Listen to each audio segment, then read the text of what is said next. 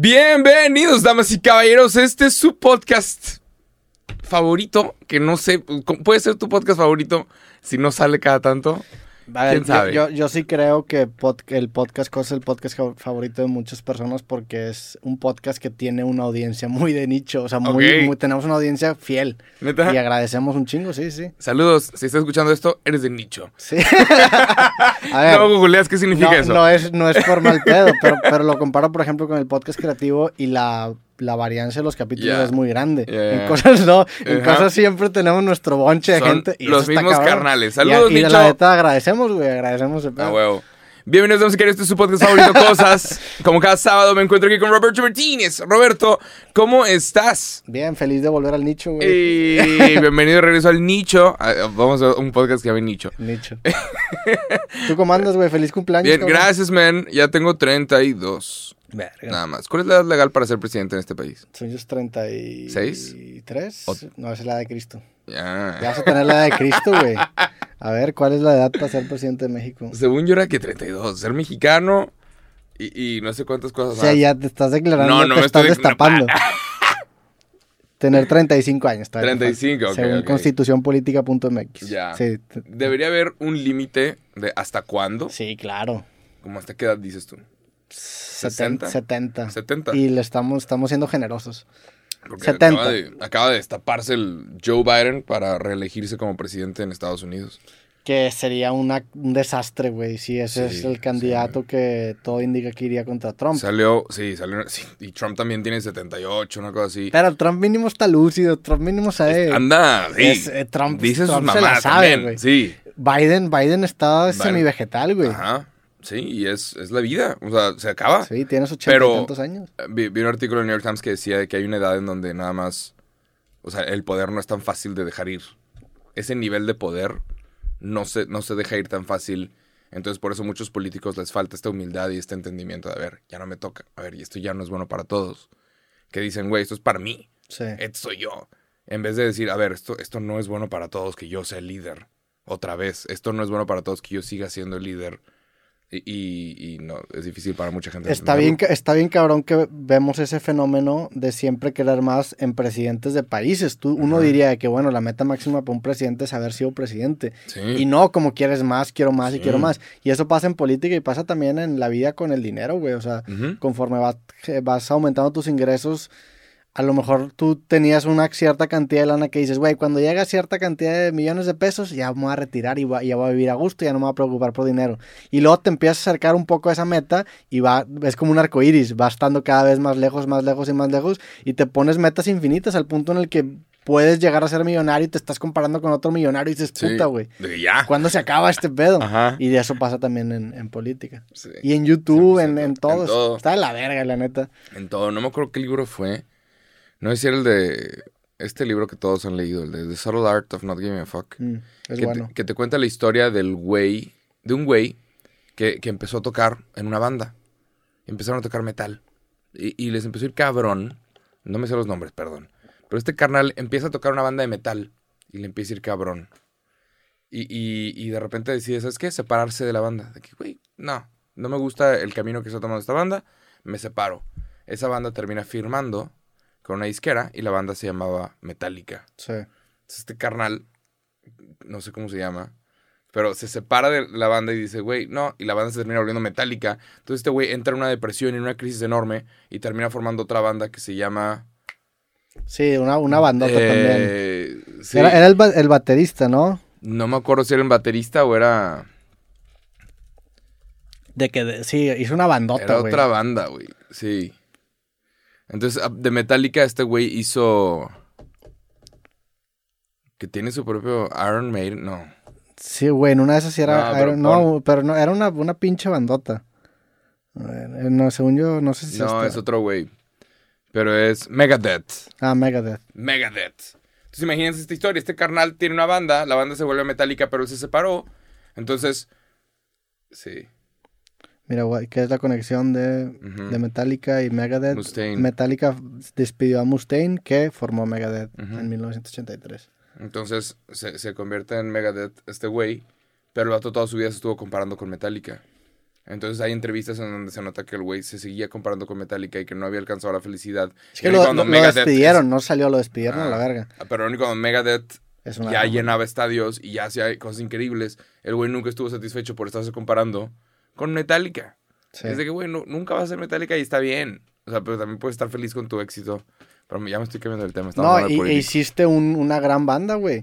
Pero, pero es, digo, también es el, es el pedo de, de, fin- de- de que la definición de éxito no, no la puedes subcontratar. Tiene que ser tuya con tu situación, con lo que pudiste hacer y encontrar una felicidad en eso que te tocó vivir, güey. Mm. Porque si todo el tiempo te estás comparando con alguien más, que siempre va a haber alguien mejor que tú Sí. en donde le quieras buscar, siempre va a haber alguien más guapo, más inteligente, más fuerte, más exitoso, con más dinero, güey. Siempre va a haber alguien. O sea, eh, vas a, estás Vas condenado a ser vivir miserable.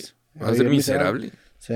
Está cabrón. Incluso aunque seas el vato que tenga más dinero, yo argumentaría que encontrarías la forma de, contra- de compararte que, ah, puta, pero este güey invirtió mejor su lana, o este vato Sí. tuvo un camino más difícil. Hizo algo más cool. Ajá, sí. Esta persona, ajá. Hablan más de él en las noticias. Que luego está bien curioso porque, fíjate, estaba, estaba, eh, hoy en la mañana estaba viendo un video de Luisito Comunica. Ajá. El güey fue a, a Durango, a la Torre Eiffel mexicana. Que hay una, pues hay una Torre Eiffel en No Durango, sabía que, que es una réplica, ajá. y está bonita, güey. Y esta Torre Eiffel eh, la donó una familia francesa, como él explicaba, y hay un, una estatua del vato que donó la Torre Eiffel enfrente de la Torre Eiffel. Y yo digo, güey, qué cabrón que ya cuando tienes el problema económico resuelto, encuentras tú maneras de todavía querer más y más y más. Ajá. Y digo, chido por este vato, no lo estoy, no lo estoy criticando, bien por él, se vale, o sea, es su lana y puede hacer lo que sea. Se, nada más se me hizo fascinante él, esa necesidad de querer encontrar relevancia, poder, fama, que son estas cosas que el dinero no necesariamente te trae. Y ves a veces a ciertos millonarios que, pues obviamente el dinero te abre muchísimas puertas, pero no las mismas puertas que te abre la fama o el reconocimiento o la aprobación. Y buscan Ujú. en esas otras vertientes en otro- eh, o en esos otros caminos la manera de sentirse insatisfechos. Se Sí. me hace muy curioso. Es un Sí, está- fenómeno humano. Sí, de repente hay CEOs que quieren ser influencers. Claro. Es de que, ¿qué? ¿Por? Digo, que- de... Pues qué bueno, la neta, porque eso es lo que también mantiene viva mucho esta industria, güey. Ajá. La neta. Pero, sí, pero es de, güey, estás satisfecho con lo que tienes. Pero sí, sí, sí.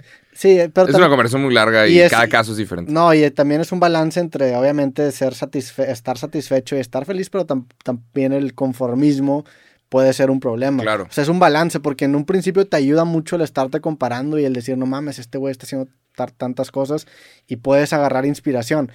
Pero si te pasas de lanza, se vuelve en envidia y esa envidia es un sentimiento que haces que te aplaste y vives miserable, güey. Ya, Sí. qué cabrón. Pero bueno, Biden.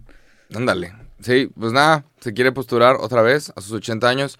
Vamos a ver lo que pasa. El próximo año va a ser una locura de, de elecciones porque vienen elecciones en México y en Estados Unidos. En México, ¿qué pedo?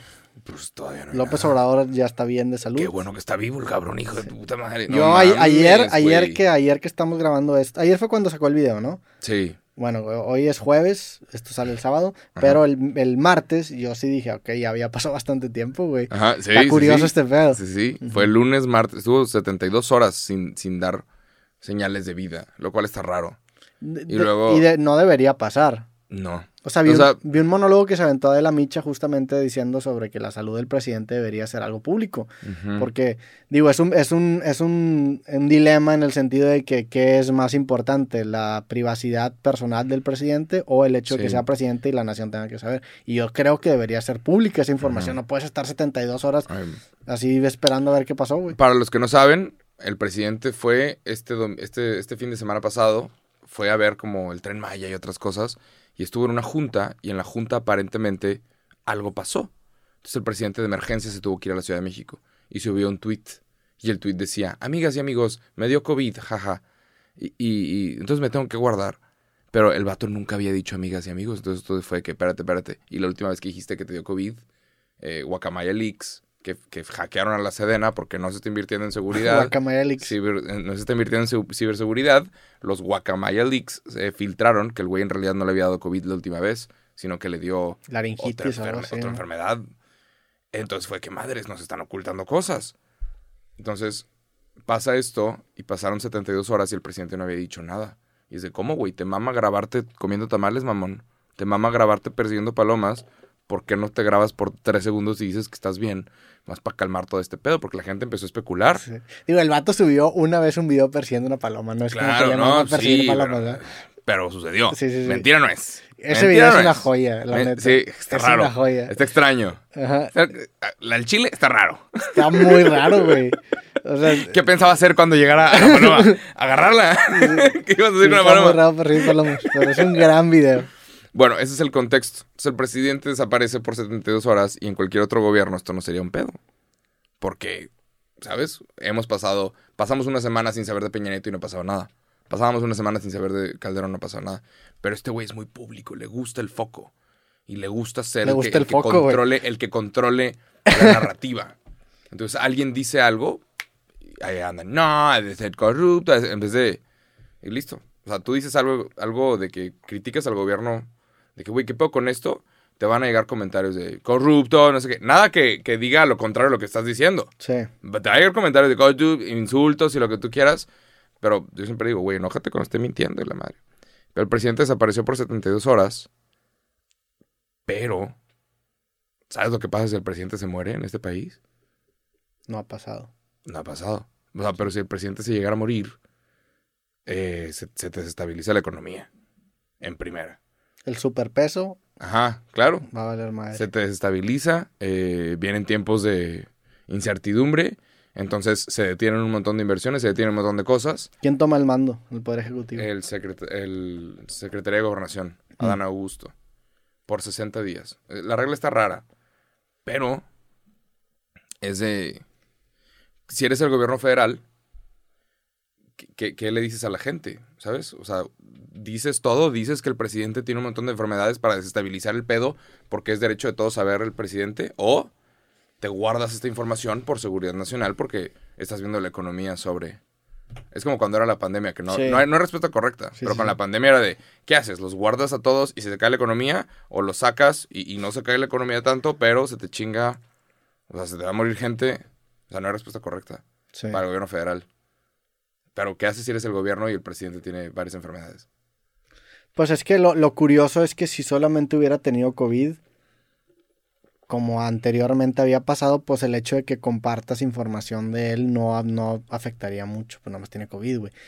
Como, como se generó este herme- hermetismo de- del estado de salud y que no había videos y que no publicaba nada, se generó una sospecha bastante razonable que a lo mejor no solamente tenía COVID. Como, no, ah, digo, sustentado con lo que me dices de Guacamaya Leaks, ¿verdad? sí. Está- No, sí, pero como tú dices, no hay respuesta correcta y a veces el gobierno tiene que ocultar información por seguridad nacional. sí. El problema Y es no que nos va a gustar. el problema es que se abusa de ese recurso. Ah, sí, Entonces es, claro. es esta línea delgada También en donde se, se oculta corrupción. También lo usan para ocultar corrupción y para ocultar otras mamadas que también están jodidas. como en todos los gobiernos. Claro, Sí. claro. Pero sí. Entonces, y también está muy curioso que mientras, o sea, o sea, que cuando pasaron cosas como duras en este gobierno, ahora sí, ay, me dio COVID y ya no pude. Sí, también está curioso el timing. Está- de- de que, güey, me vendieron el, el avión presidencial, por fin, a Tajikistán, Sí, güey. con pérdidas. Que aparte es un... Yo investigaste ese país. Sí. Es un país que está en la miseria. no tiene como conocía. 90% de pobreza. Tiene 10 millones de personas nada Sí. más. Está en medio del, de, ajá, era ex Sí, o sea, algo así, ¿no? Tajikistán. Tajikistán. Sí, me metí, a- los empecé a... Porque yo tampoco lo conocía. Pero bueno, para ellos su No bandera mames. su bandera es casi igual que la de México, verde, blanco y rojo, entonces el color del, del avión presidencial no tiene que cambiar. Pero se llevaron se llevaron su tienen una dictadura, no hombre, Sí. Presidente desde el 94, no mames. Sí, es- está, le está llegando bastante la vez. O sea, para ellos es una mentada de madre que el luego- gobierno haya comprado un avión así. Sí, no, y aparte sale la información. Mira, para México. digo, Tayikistán es el país más pobre de la región de Asia Central, renta per cápita inferior a los 400 dólares estadounidenses. Esto ha motivado que sea el país de Asia Central que más ayuda per cápita recibe la Unión Europea. O sea, es un país que está... El tasa de desempleo es del 40%. El 60% de la población tayika está por debajo de la línea de la pobreza. No mames, güey. ¿Y para qué chingados compraron un avión y la madre? Sí, error. O sea, es- Pero- incluso desde el punto de vista de México está, está medio shady, Está ¿no? poco O sea, es como si le vendes un vato que tiene antecedentes de violencia doméstica a un bate y una pistola. Ajá. Y dices, carnal, Sí, ¿por qué, güey? Es como, es como hacer tratos con Venezuela o con Cuba. Hmm. Pero. pero. Sí. No, y aparte sale la noticia de que, oye, claro que, que, que bueno que lo vendiste por 90 millones de dólares y claro que se va depreciando, pero esa mierda te- tienes una deuda de 100 millones de dólares en mantenimiento, porque el mantenimiento se siguió haciendo.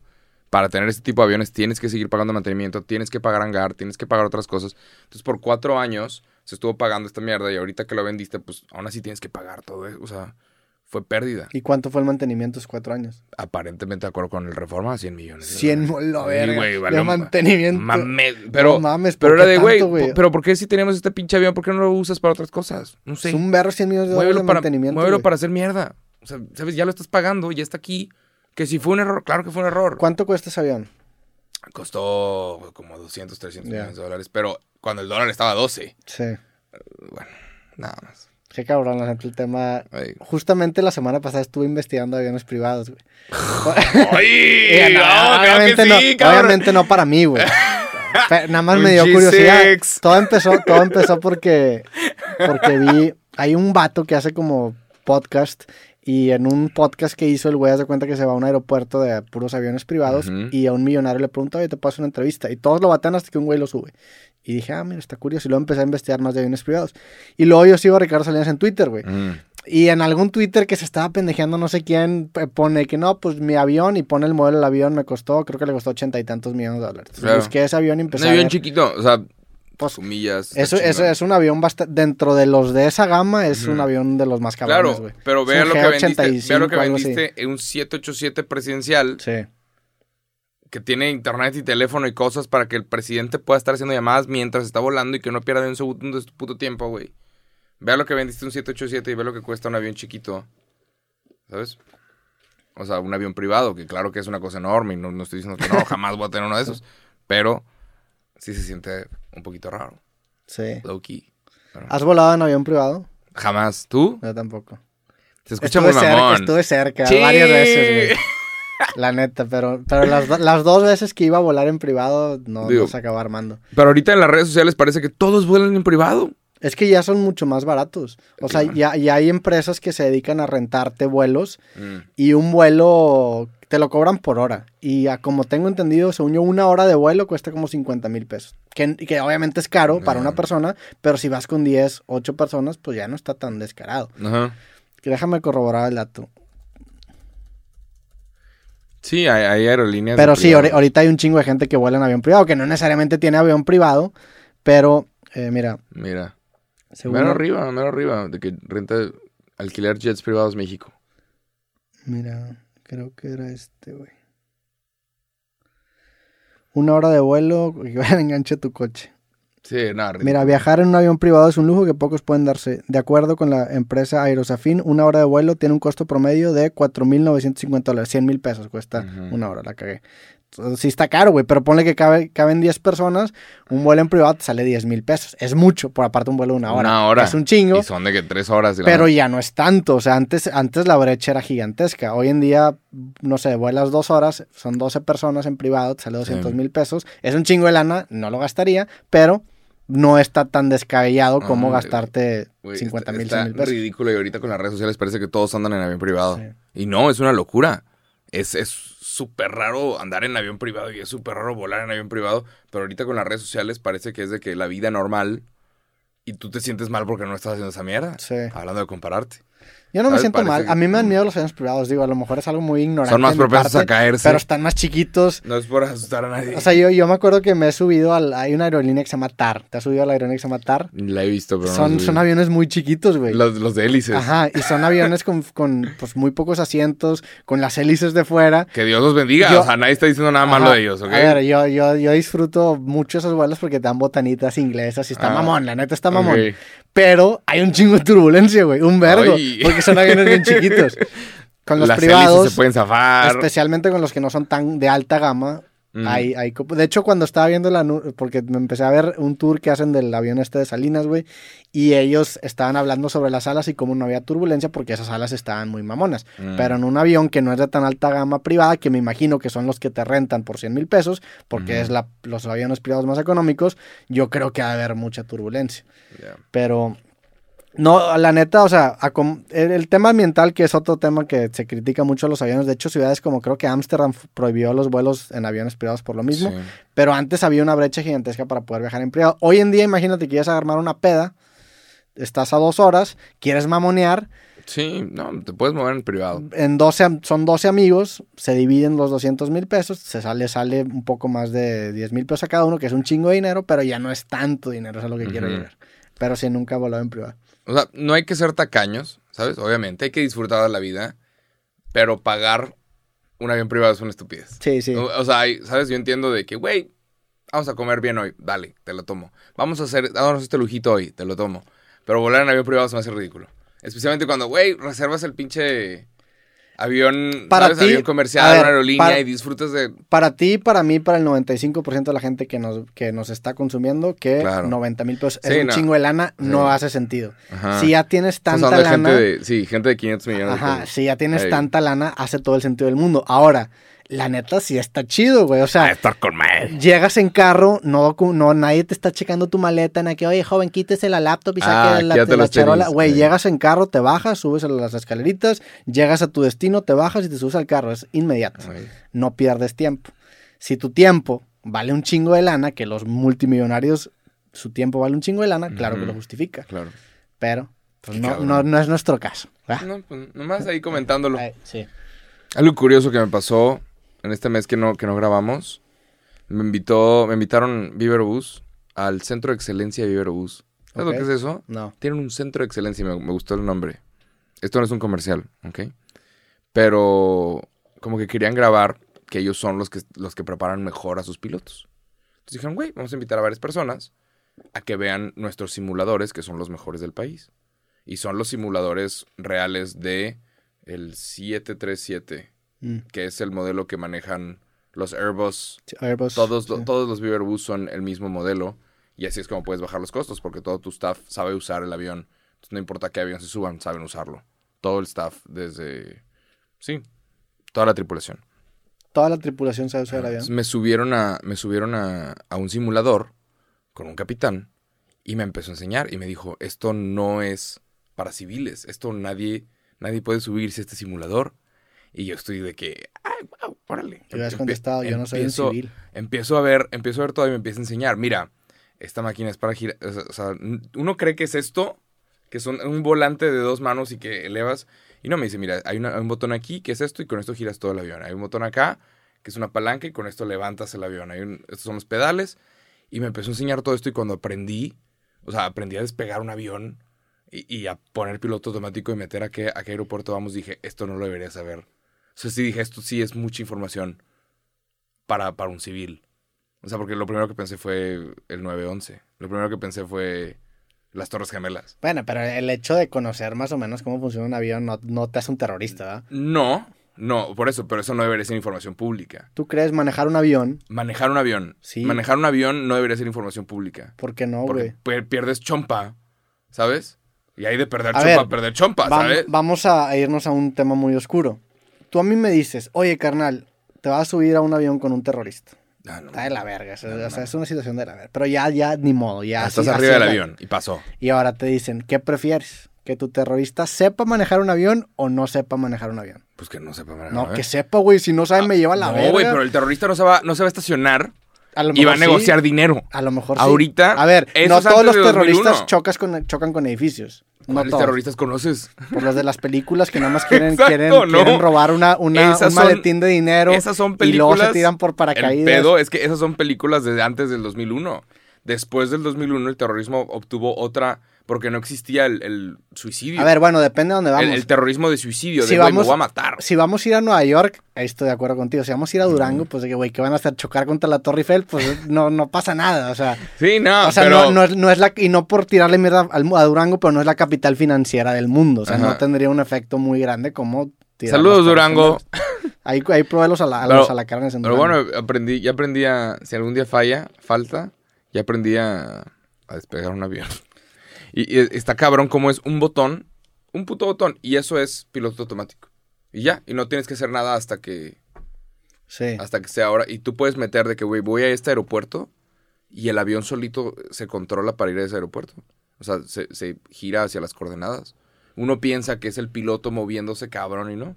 Sí. Que es de wow. O sea, pero tienes que hacer 200 horas en simulador y entender un montón de cosas y un montón de procesos. Y, y cómo volar cuando hay turbulencia, cómo volar cuando está lloviendo, cuando hay sol, cuando hay todo. Y está muy interesante todo el trabajo que, que implica.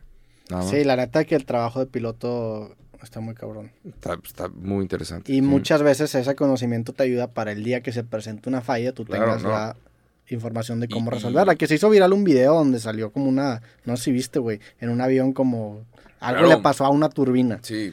Y, Y, regresaron y, y todos luego también. vi un video de un güey que es piloto, que hace videos de pilotos, y estaba analizando cómo, qué, qué había pasado, te estaba explicando. Y, explica qué es lo que pasa, y dice, la neta, los pilotos lo resolvieron muy bien, o la tripulación Sí. lo resolvió muy bien. Que Sí, eso el te lo en el simulador.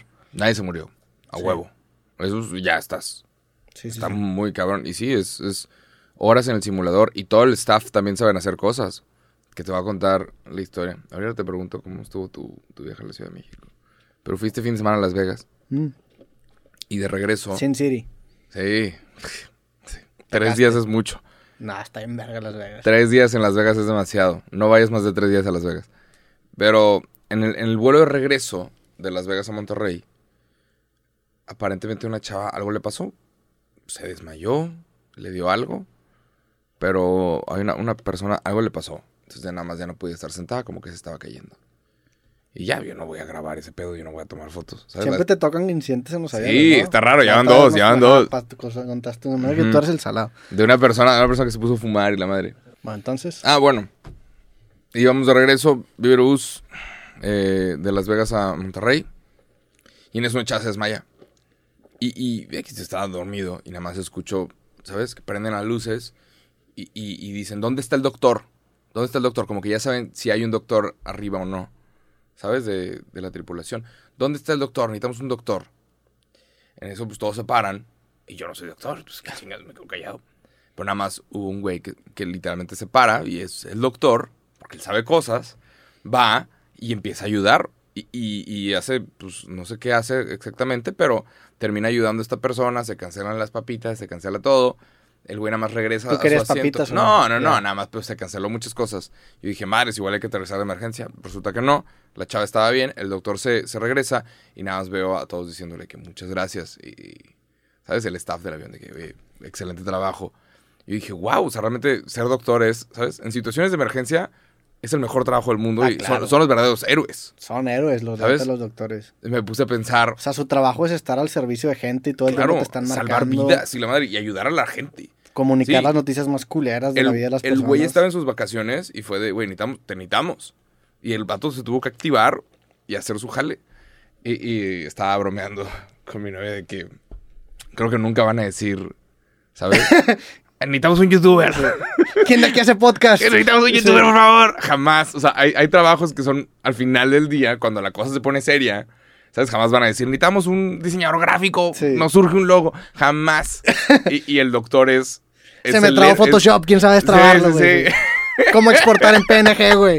Nadie va, nadie va a querer eso en alguna O sea, es, el, el ser médico es una profesión impresionante, nada más. Claro. Y siempre, todos lo necesitamos. Nada más locura. No, y es una profesión que lleva pues desde el inicio de la humanidad, vaya. Sí, o sí, sea, sí. siempre había un curandero, alguien que sabía cosas y curaba a la gente. Si el día de mañana se, se evapora lo que conocemos como cultura, nuestra profesión vale madre. A cierto nivel, porque somos comunicadores y la neta la comunicación también ha estado presente desde el principio, pero definitivamente no es igual de relevante que... y no, pero el, el doctor es. Sí, el pato está en sus vacaciones y, y se tuvo que activar. Y salvó el día. Literalmente para todos. Porque no hubo que hacer aterrizaje de emergencia. Vi, vi ahorita que estabas hablando, bueno, te faltaba algo, ¿no? Y nada, sacaron a la persona primero, obviamente, y como que le dieron asistencia y todos están bien. Todo pasó bien, pero me dio risa como. Sí, al final es, es, es el único trabajo que importa cuando la cosa se pone fea. Sí, claro. Todo lo demás vale madres.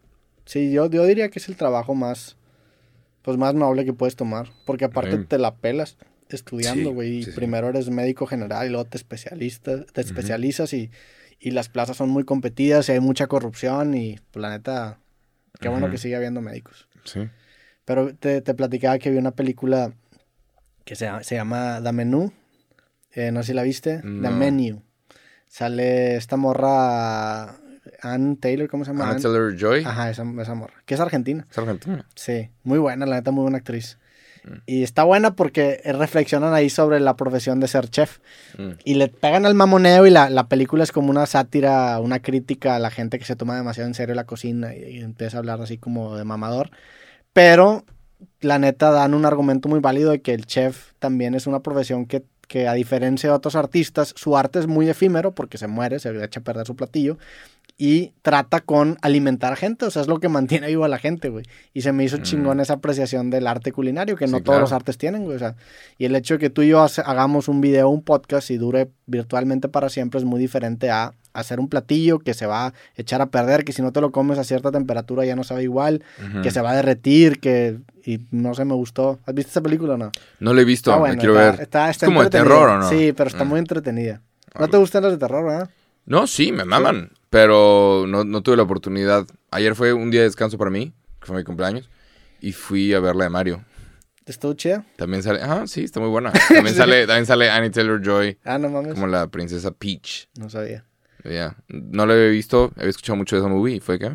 Nada más. Salió también una película muy buena, bueno, que dicen que está muy buena, de este director Ari Aster, que Ari Aster es el director de Hereditary y de Midsommar. Y sacó su tercera película que se llama, se llama Beau.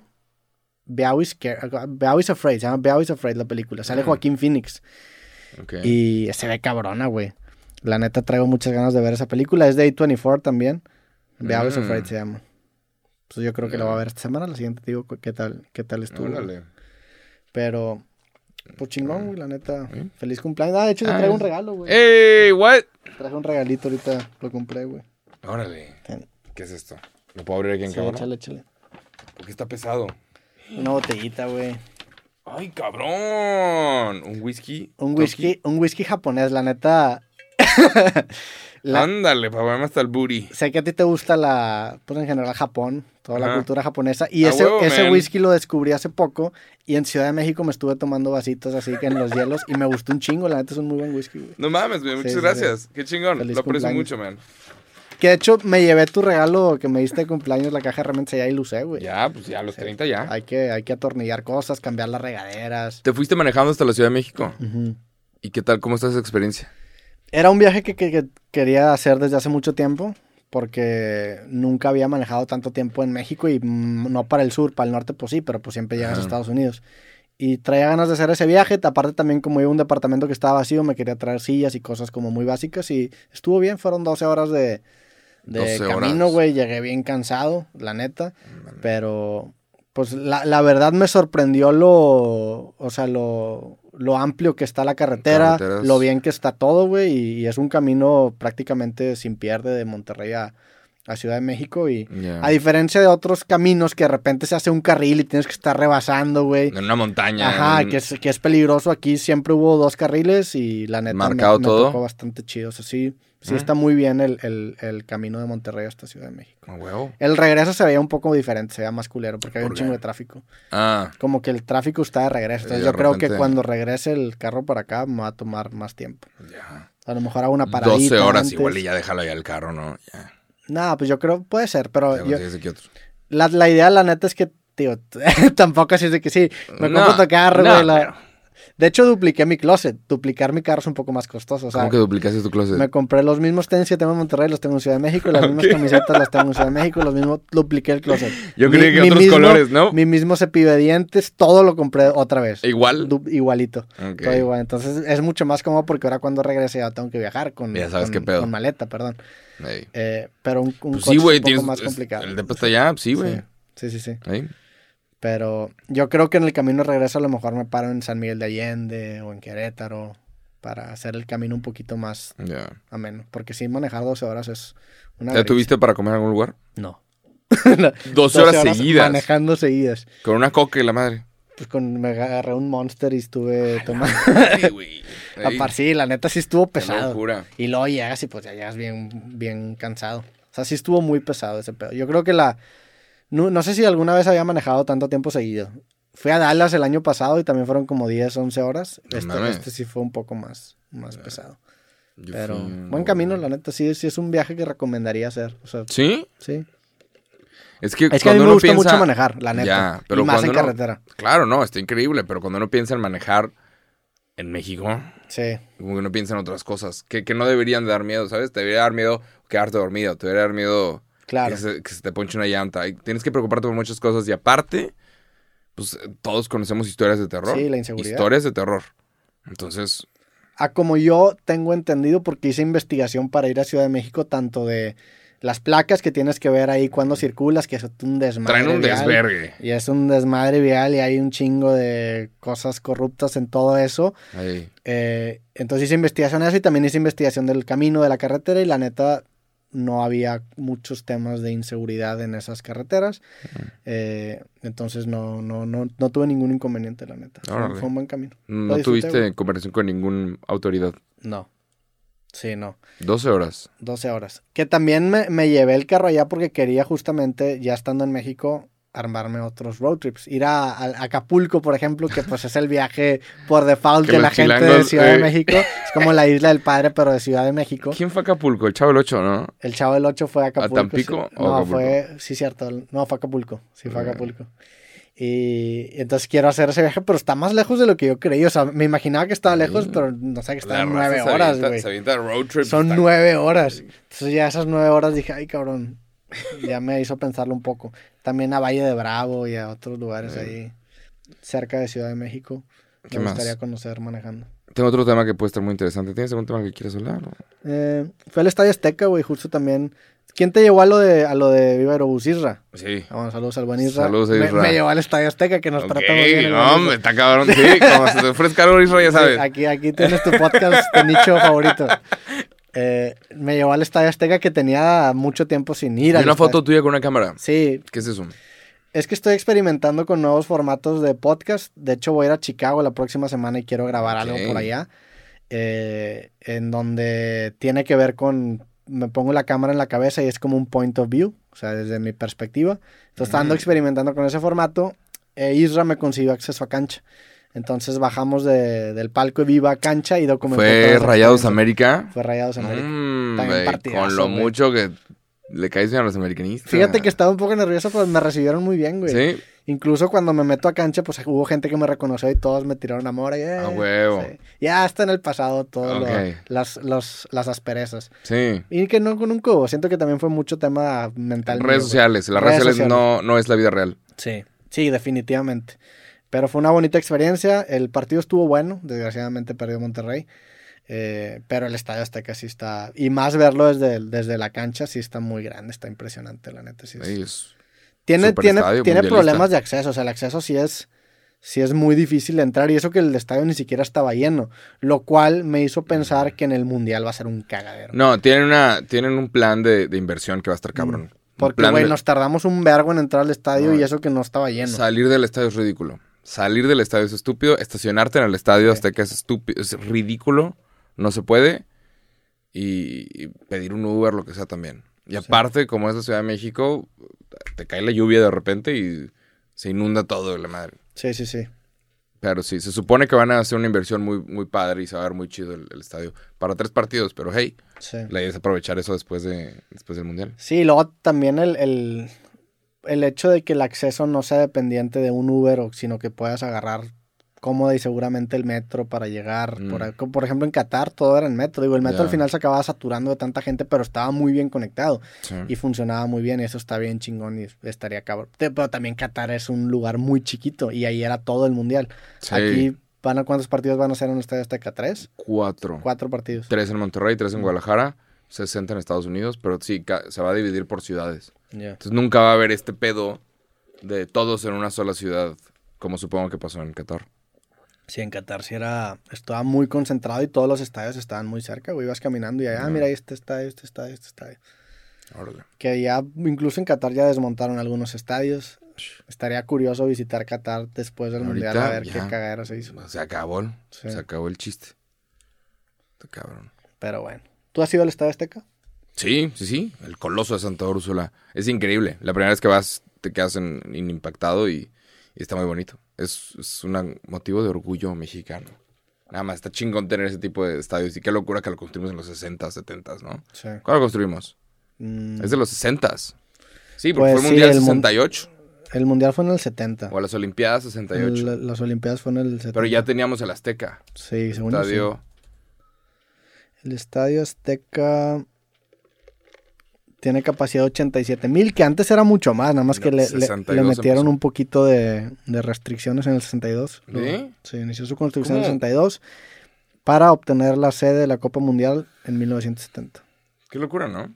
O sea, ¿cómo es que... Sí, güey. En los 60 construíamos cosas impresionantes de ahorita. Pura mamá. Digo, el Estadio de Rayados está muy bonito. Ah, claro. Primer mundo. Y aquí sí. mundialista también. Mientras estabas en la Ciudad de México, eh, parece que la cultura mexicana cambió, cabrón. ¿Por qué? ¿Viste? ¿Has, visto la música que, que ahorita está pegando? La regional y... Sí, no, Eh, regional. Corridos tumbados, regional mexicano. Peso pluma, güey. Pe- Peso fuck? Plu- ah, Cuando nos fuimos... Hay sea, otro carnal que está en esa rola y nadie está hablando de ese otro carnal. ¿Qué rola? Es que el Peso Pluma tiene como cinco rolas en el top 5. Sí. Es o sea, ridículo, cinco ¿no? en el top 10, perdón. Hubo un tiempo que tenía en, en Spotify las cinco rolas más populares, que era una locura, güey. Un artista relativamente nuevo. Yo cuando menos no lo conocía hasta hace tres ¿No? meses. Y de repente lo empecé a ver en todos lados y creció cabroncísimo. Y ahora ya estuvo en Coachella, estuvo en... Sí. Es, el arti- es de los artistas más grandes sea, a nivel mundial. Te dice Muy mucho rápido, güey. te dice mucho de la que de la comunidad de latinos en Estados Unidos. Porque eso también es para muchos hispanos en Estados Unidos. O sea, son los que más están escuchando esto. Sí. Entonces, está cabrón. Al final se va a terminar yendo de tour seguramente por todo Estados Unidos. Varias veces. Pero sí, de ahora todos escuchamos correos tumbados, aparentemente. ¿Cómo explicas el fenómeno de Peso Pluma, güey? O sea, a mí se me hizo muy, muy cabrón. Es que, es que ya somos, o sea, los latinos ya. Los latinos en Estados Unidos son ahorita 50 millones. Sí, La no. raza cree que es para todo el mundo. Creo que no, es para lo- la gente que está en Estados Unidos. Entonces este carnal está pegando por eso. Es Sí, no, definitivamente, pero ¿por qué él y no otro artista latino? O sea, ¿por cómo creció porque así? ya, ya hubo, creo que sí pasó lo que habíamos dicho de que Bad Bunny iba a ser como My Chemical Romance. Mm, Que My Chemical Romance fue tan fuerte y tan grande que de repente como que esta música emo, punk rock, después de eso todo era una copia. Después de todo se sintió como hacia abajo. Bueno, lo mismo pasa con Bad Bunny. Es tan fuerte y ya pegó en todos lados y tocó tres estadios azteca llenos y chingos de mamadas. Que ahorita es como, ok, quítame, espérate. La gente como que se harta tantito del reggaetón. Hasta Bad Bunny se hartó del reggaetón y acaba de ser una rola también de regional mexicano. Sí. O sea, que llegan a un Frontera. punto en donde estás tan saturado que es de que, espérate, güey, ya me cansé de mover el culo. Vamos a hacer otra cosa. Entonces, de repente entra este otro coto y, y tú escuchas las rolas y son, o sea, en cuanto a música, están mucho más elaboradas y son piezas de arte Tan pegajosas, que güey. mejores que, que el reggaetón. No es competencia, pero soy mexicano. Ya. Me vale verga su opinión. Nada más. Soy mexicano. Escuchas la cantidad de instrumentos que traen, es una locura. Sí. eh, la- a mí se me hace bien curioso todo ese fenómeno y, y el, el- el crecimiento que tuvo. Digo, felicidades, la neta me da gusto, güey. Y ahorita hay, por él. toda una canasta de la- en general la música regional mexicana que, que se posiciona. Pero estuvo muy cabrón el crecimiento que tuvo. O sea, yo me acuerdo que lo empecé a ver en todos lados. Desde que, ay, cabrón, qué pedo, qué pedo, qué pedo. Y luego de repente se convirtió en el artista número uno en nada, en muy Sí. poco tiempo, güey. Me O gusta sea, yo, no me acuerdo de un caso de alguien que se haya posicionado Ajá. tan rápido. tan rápido. tan, en, tan rápido, tan alto. Sí. Eh, para mí no tiene precedentes. Ojalá que esté rodeado de gente correcta, que sepa moverse correctamente y que, y que nadie se lo intente chingar. Nada más, porque tiene 23 años, está empezando. Y, y pues, nada, ojalá, ojalá que esté rodeado de gente correcta para que su carrera dure lo más posible. Sí. Nada más, porque hay muchos artistas que vemos que pegan cabrón y desaparecen. Hay artistas que pegan cabrón y se mantienen ahí de repente cuatro años. Sí, pero a diferencia, este güey pegó como con cinco rolas. Eso, No, eso ya, es ya traía, cabrón. ya traía Ajá. historial. Sí, ¿sabes? definitivamente ya tiene una carrera hecha, pero no al nivel que tiene ahorita. Pero pegó cinco rolas pegadas, cabrón, güey. Y es mexicano. Y es mexicano. Qué locura, ¿De ¿no? dónde es? Creo que es de Jalisco. Sí. Sí, por ahí hay una historia que aparentemente jugaba fútbol. Todos jugábamos fútbol. Todos Sí. íbamos a ser bien grandes hasta que nos pasaban la Mira, dice Hassan Emilio Cabande Laija, conocido artísticamente como Peso Pluma, es un cantante, rapero y compositor mexicano. Su fama internacional comenzó en el año 2022 después de colaborar con Ah, cantantes con como Luis. R. Conríquez y Natanael Cano. Que estos güeyes también están muy pesados. Tiene Sí. 23 años. Está con Warner. Sí, en Zapopan. Sí, no, pero Zapopan, no Zapopan. sí, hay todo, hay toda una camada de, de chavillos ahí de, de regional mexicano que vienen duros. De Sí. corridos tomados que vienen duros. Y como dato curioso, hay una rola que tiene Peso Pluma con Natanael Cano y con Gabito Ballesteros, que se llama AMG. ¿Lo has escuchado? Sí, me imagino que sí, güey. Me sé de esa AMG. Bueno, en el video de música hay un instrumento que se llama el toroloche. ¿Cómo Tololoche? Busquen el video de música, hay una sticker de Amigos Cool. No mames. ¡Pum! Ah, sí, sí vi ese pedo, ¡Pa, pa, pa, güey. pa! Claro que yes. O sea, el Tololoche ¿En qué video? de AMG. AMG. Sí vi Sí, que lo ah. compartiste tú. Sí, claro, yo estoy de que volando, güey. ¿De qué? En este video. Eh, en este. No sé. P- Pica cualquiera, sepa, man, tiene que ser ese, ¿no? Ahí está. ¿Será ese? En no, este no es tocando este. nada más es el más Tololoche. un carnal tocando. Quitemos Tololoche.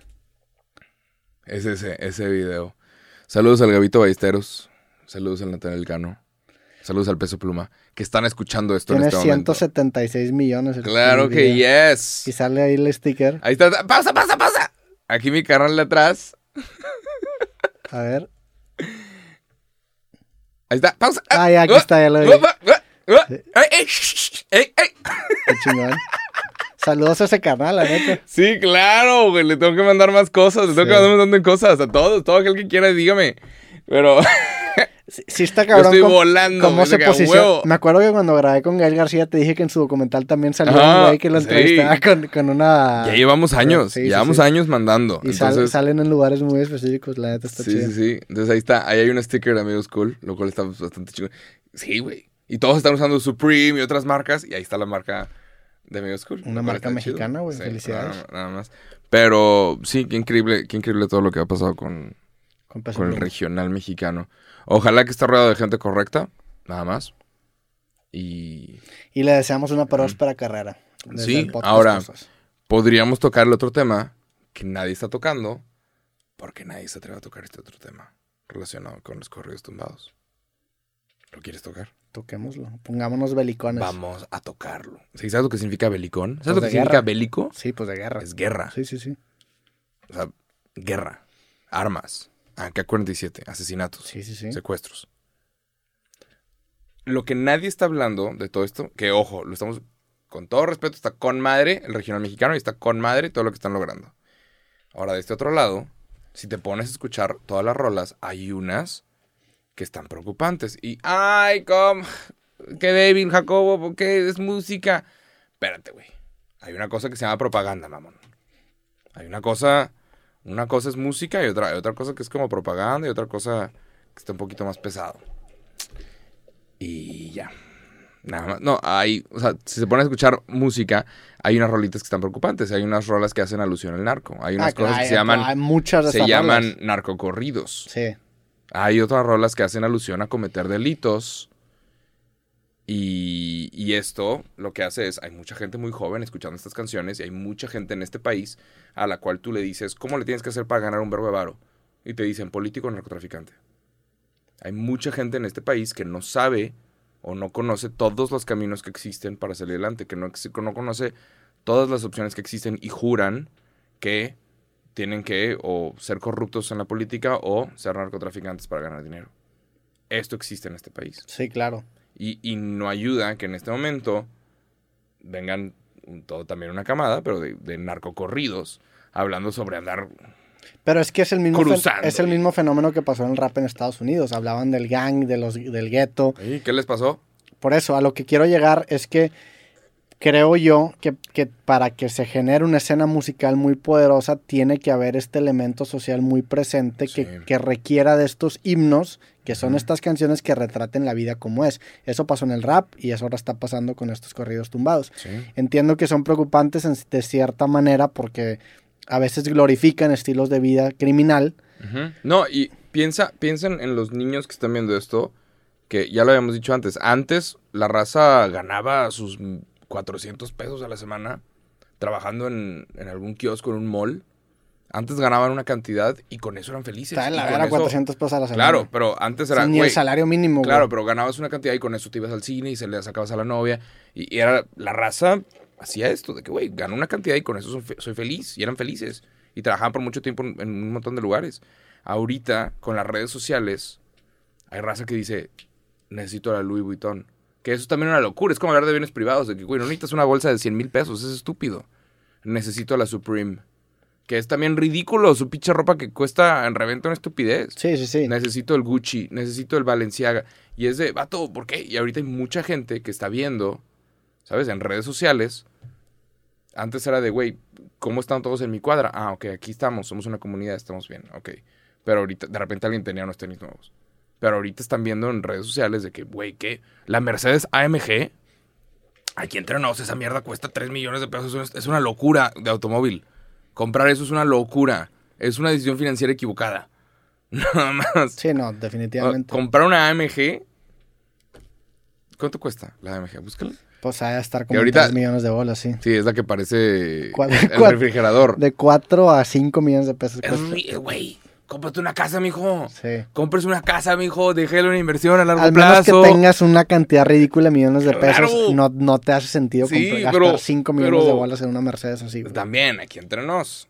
O sea, Ahora, ahora viene toda esta generación cantando estas rolas, diciendo que están soñando con una AMG, una pinche trocona, que es un refrigerador. Pero, Está cabrón el troca, la neta. sí. Pero, Sí, pero en- entiendo completamente el, el tema de, de- de que ahora existe esta nueva necesidad. Sin embargo, también con los, con los salarios que se generaban antes, la vida tampoco ya no alcanza. no, claro, O sea, ya es mucho más caro todo. claro. no Entiendo estoy que, esto- que estos extremos son ridículos, la Sí. neta. Y esta, este aspiración Pero no hay- mismo no hacia hay- eso no se me hace sano tampoco. No hay educación. No hay, oye, existen un montón de caminos para llegar a donde tú quieres llegar, para conseguir estabilidad. Oye, el éxito y la felicidad no es una marca de lujo, no es una AMG. El éxito y la felicidad y, y estar bien contigo mismo y estar a gusto con lo que tienes es... Sí, es, un, es que es un, Nadie es un tema eso. muy delicado porque también muchos de estos corridos son obras de ficción y se tienen que analizar como obras de ficción, como series y como ¿Lo películas. son? Pues son ficciones obviamente basadas en la realidad, pero como las series, por ejemplo. Y Sí. es el, o sea, es el arte que produce nuestra sociedad. El problema no es el arte, sino el contexto. Que gracias al contexto tenemos arte tan cabrón. La neta, o sea, es- van, van de la mano. Y definitivamente el hecho de que se, visibilice, de que se visibilice ahora este tema le pone un foco diferente que ojalá que sea para bien. Pero, pero estoy de acuerdo, o sea, si, si solucionas el problema social, diluyes el arte, güey, y, y es un juego en donde dices, pues bueno, a lo mejor estaría mejor no tener el top de canciones si no está tan inseguro nuestro país, güey. Ujú. O sea, Porque también desde el punto Pero de vista extranjero se romantiza mucho México porque se cree que es este narco, De- narco ajá, país, que sí, no están sí. tan lejanos de la realidad, ¿verdad? claro, pero es como, por ejemplo, Pablo Escobar. O sea, ¿sabes? En Colombia, pinche Wiz Khalifa, creo que fue Wiz Khalifa. El vato fue a la tumba de Pablo Escobar y se tomó una foto con Pablo Escobar, o sea, en la tumba de Pablo Escobar. Y el vato, ¿sabes? Porque tienen esta idea rara Sí. del, del delito, de que el delito está cool, que el delito es, ¿sabes? Y Pablo Escobar fue una persona que mató un chingo de gente y causó mucho sufrimiento. Y hasta el día de hoy siguen pagando las consecuencias de haber tenido a una persona que se llamaba Pablo Escobar. Sí, hasta claro. el día de hoy en Colombia. Entonces, Wiz Khalifa se toma una foto en la tumba de Pablo Escobar, ¿sabes? De que con una champaña, no sé qué chingados. Y, y hasta el gobernador de, de Bogotá dice, güey, esto es un insulto para nosotros, te estás chingando. Es como tomarte una foto con Hitler y decir que está con madre, güey. Este es nuestro, nuestro, este es nuestro Hitler. Esta es nuestra persona que causó mucho sufrimiento. mamá. Sí, es nuestro villano nacional. Ajá. Entonces, no, no creo que puedes hacer, si alguien me quiere comentar, o, o- o sea, nada más responder esto, según yo no puedes hacer canciones de Pablo Escobar en Colombia. ¿No puedes? ¿Puedes? No sé, no tengo idea. A ver, O sea, preguntémosle es, a Wood. es propaganda de... Por ejemplo, Kanye West hizo una rola de I Feel Like Pablo. Digo, también lo, lo curioso de todos estos temas y estas series es que antes nos esperábamos un, po- un poquito más tiempo para hablar de estas cosas. Hoy en día ya hablamos de cosas bien recientes, güey. Eso, eso Sí, también de está ayer. Ajá. O sea, Pablo Escobar, pues, ¿cuándo, ¿cuándo estuvo vivo? ¿Cuándo muere Pablo Escobar? 90 y algo. Sí, yo creo que sí puede ser canciones. Pues hay hasta series, güey, de Pablo Escobar. Sí. Está la serie Narcos. No, hay series. La- la- el Pablo Escobar, la, este, sale este güey que ahora está en Last of Us, ¿no? ¿Cómo se llama este güey? Pascal, of- Pedro Ah, Pascal, ¿no? Sí, sí, sí. Ese güey era Pablo Escobar en esa serie, No, ¿no? Pablo Escobar es un güey que se... Es un brasileño. Sí, pues de aquí se está... Wagner, Wagner Moura. Ah, ¿Dónde está?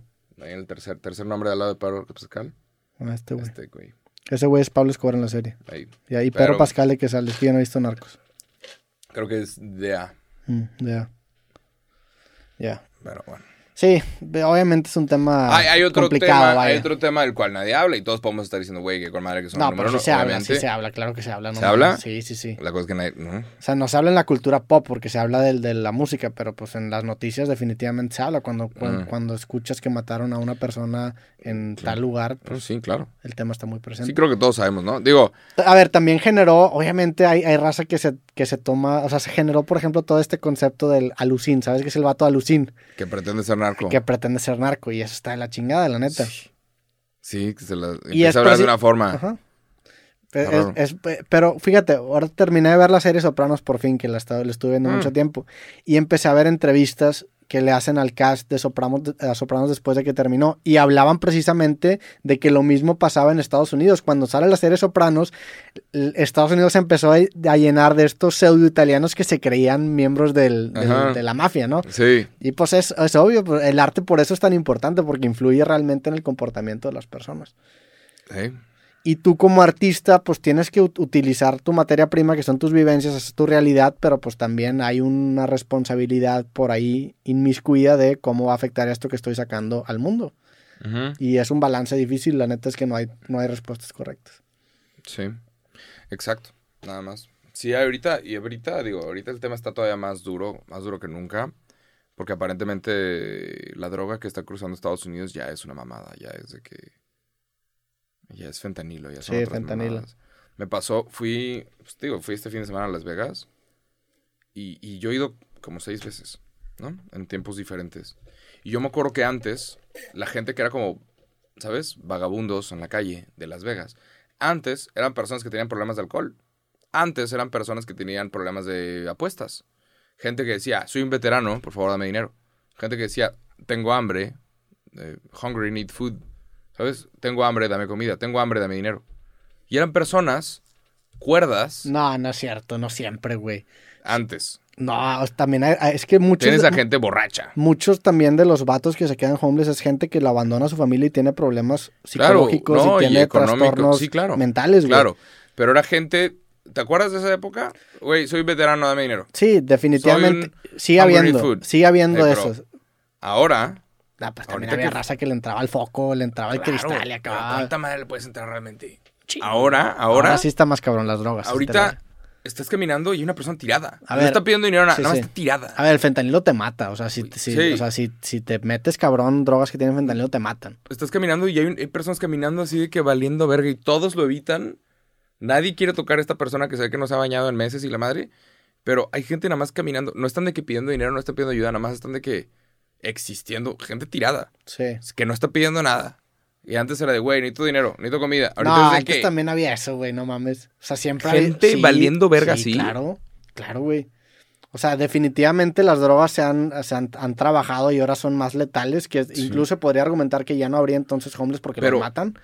O sea, la droga es tan potente que te puede matar, pero pues también siempre, obviamente la gente que está en la calle, Pero, hay o sea, gente que también tiene Sí, problemas. Claro, claro que hay gente con problemas psicológicos y gente con- pero, yo nunca había visto tanto el, el gente que se ve que está perdida, Sí. de que- pe- pero perdido, ¿sabes? Gente tirada, de que güey, no- ni siquiera te tapaste del sol, nada más ahí decidiste tirarte y aquí estás. Sí, te estás Y- muriendo, güey. ajá, y estás de que, güey, le quieres de que tapar la te quedas viendo mucho un vagabundo.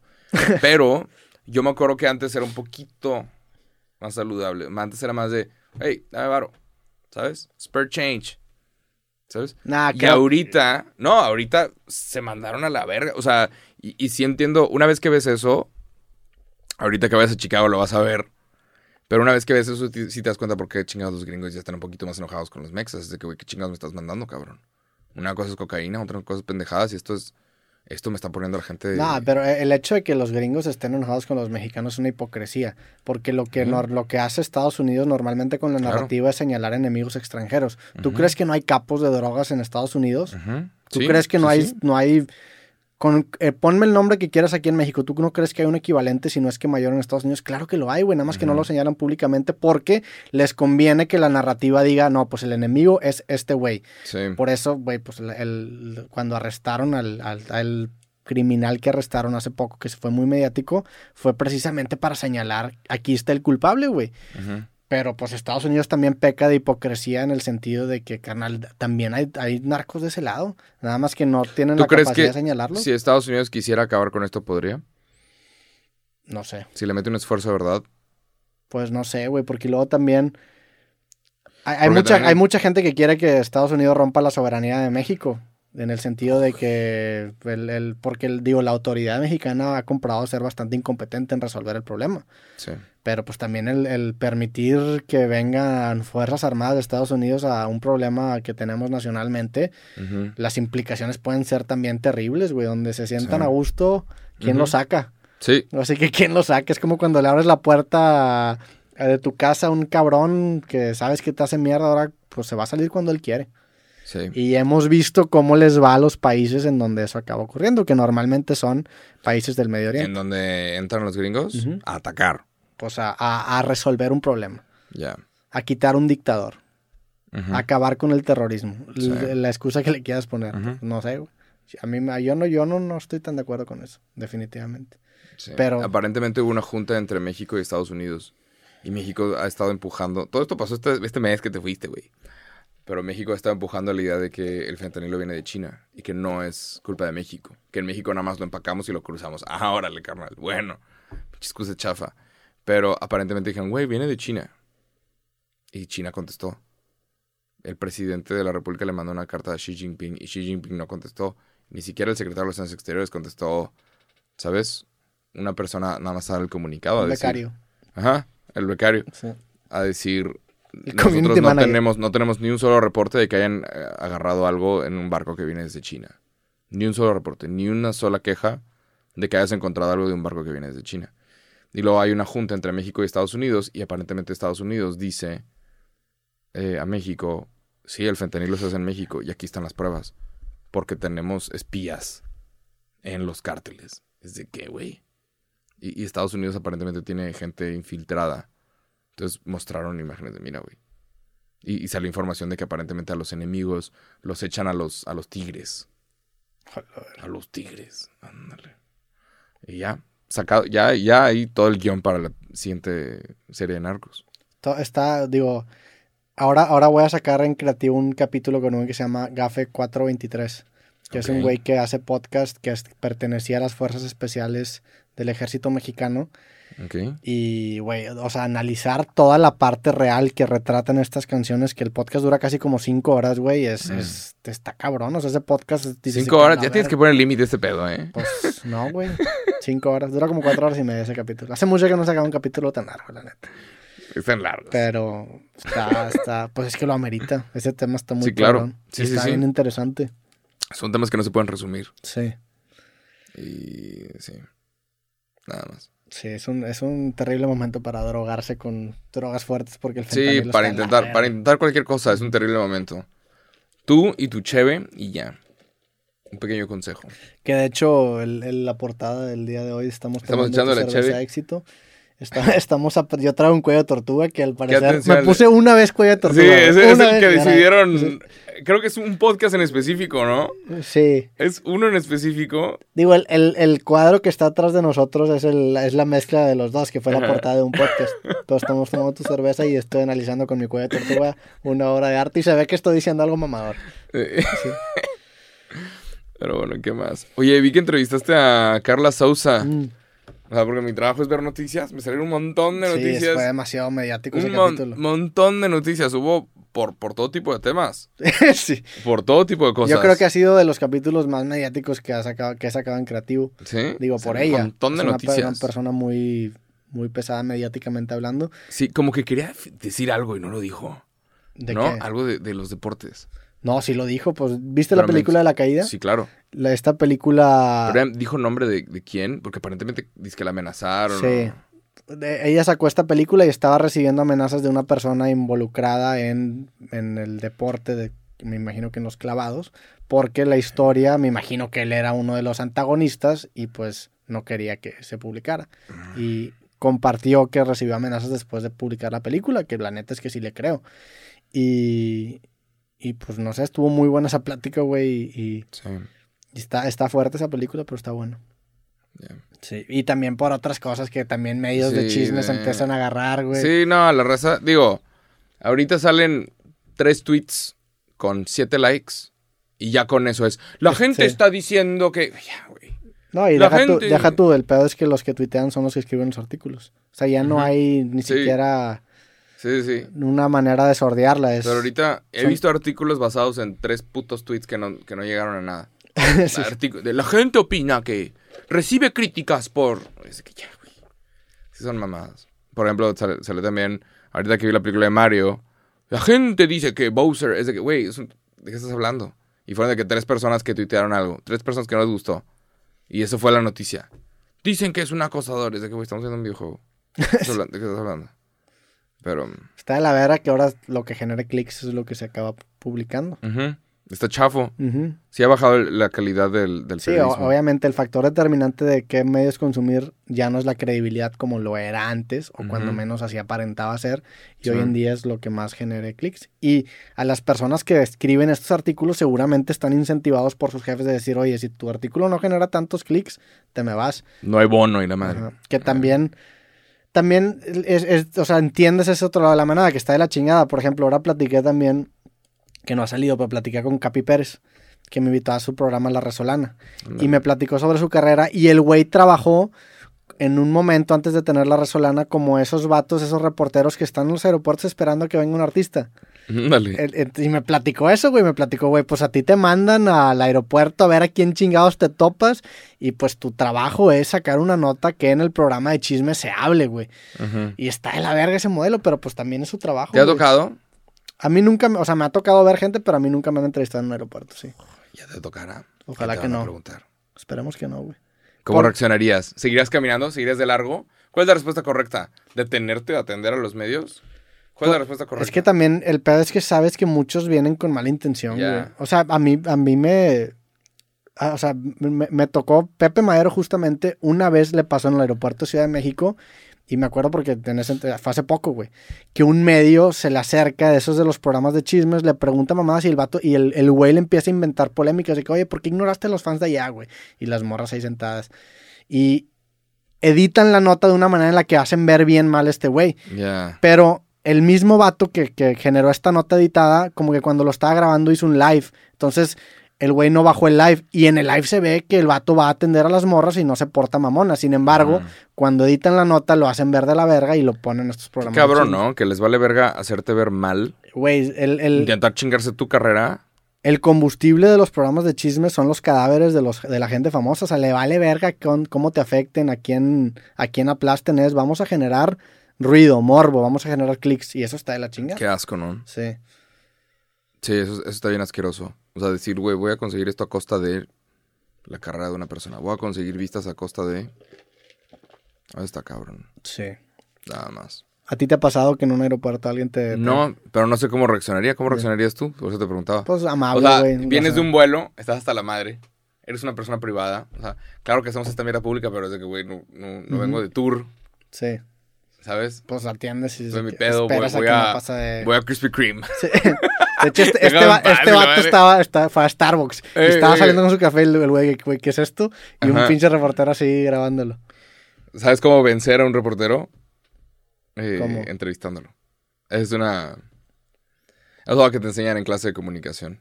Un buen, una buena entrevista, jamás, jamás la volteas, Mm. ¿sabes? Es cuando te pregunto, oye, ¿cómo estás? Bien, ¿y tú?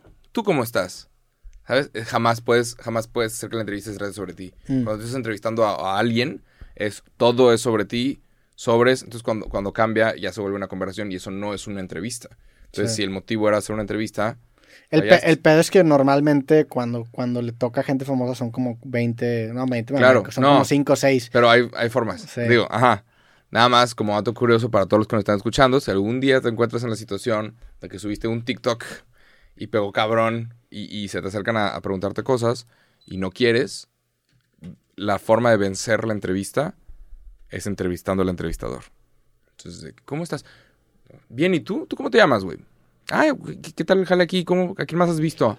No mames, ¿a quién más? Ah, y, y- y cambias el, el tema. Oye, pero cuéntanos de tus proyectos. Mm, Nada, mejor como los tuyos, carnal. Cuéntame los tuyos, carnal. Sí. Sí, sí, sí. Y, y Y sí.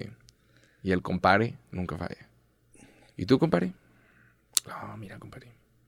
Oye, compare. tengo- Siento que estos güeyes también tienen mucho callo para hacerte cagada de esas Sí, claro, Les vale madre que les digas si tú te van a seguir. Y ta- también, Seguramente, sí. también tienen callo. Pues eso. No, y luego, este Whatever Tomorrow con tiene una parodia de eso. De que iban a entrevistar a alguien y de que, ¿pero por qué me pegas?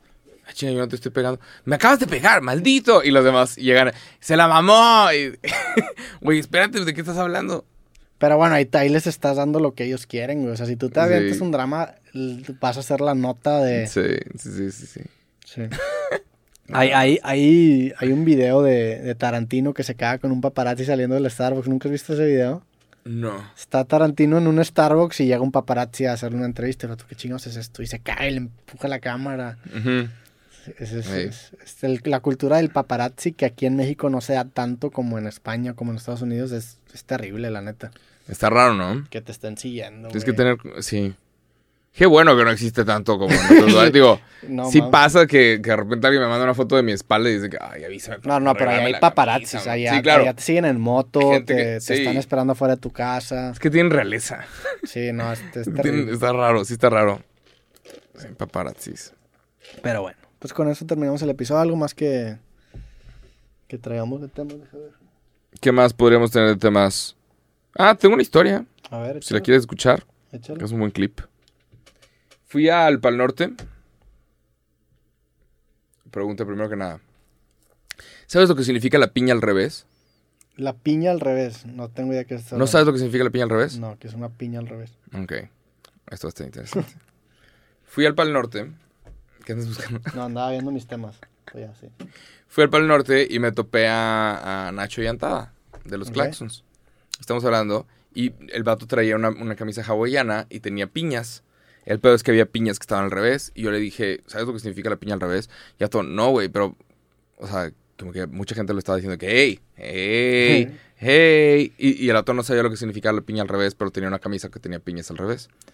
La piña al revés es que eres eh, swinger. Ok. Básicamente, es, No es lo que significa que, que tú jalas coger eh, con otras personas y compartir pareja. ¿Sabes? Compartir parejas y, y coger con otras personas. Y que estás buscando activamente eso. Entonces, en muchos, ¿Dónde aprendiste en eso, muchos güey? cruceros, la escuela de la vida, la vida. La escuela de la vida. ¿Cómo tú no? No, yo no ¿Dónde yo has ido, Nunca había, nunca había escuchado que una Bueno. piña al revés significaba que eres La swinger. piña al revés significa que eres swinger. Pongan mucha atención en el súper, porque hay mucha gente que va a la piña. Espérate, te estoy contando la historia. A ver. Hay mucha gente que va al súper y ahorita lo vas a ver, pero que agarra una piña y la pone al revés en la parte de arriba, güey. Aquí en el HB en San Pedro, güey. Aquí, aquí, en un chingo de lugares. Cuando tú veas la piña al revés, que es raro tenerla al revés, la puta piña, es gente que está activamente buscando de que quién jala. Entonces, en cruceros también pasa mucho que eh, agarran una piña, o sea, un una dibujito de una piña y la pegan al revés en una puerta, y eso significa aquí es donde puedes tocar. No mames. Entonces yo le dije, carnal, ¿sabes lo que significa la piña al revés? No, no sé, chingada. O sea, en y- cruceros y- hay raza que en la puerta de su cabina Ajá. pega, una una piña al calcomanía revés, de una piña, Piña, al al revés. revés significa, pásale, tenemos un cagadero de este lado. Ya. Nada más. Entonces, eh, el otro dijo, con razón, con razón. Y gente, se- hey, hey, hey, hey, hey, hey. Y, y puede que le hayan dicho, hey, hey, por ser los claxons, o hey, hey, hey. Porque tenía una Compartes piña al vieja. revés. Pero era una camisa tipo hawaiana. de- Sí, pero, ten- pero la- mucho cuidado con la piña al revés, raza. Las- Sí. al parecer las piñas al revés son un signo secreto utilizado por la comunidad swinger para identificar a aquellos que buscan una fiesta. Mientras que una piña colocada en el porche o en el buzón de una casa también significa que hay una celebración de este tipo dentro. Hay, hay un montón de ropa al respecto, hay un montón de cosas. Sí, ve, se hizo un inocente tatuaje de una Me piña al revés sin saber. Sí. Ah, o sea, Ah, ya, ya habías hecho un Sí, video de la claro, al hace un chingo, hace un Ya. chingo.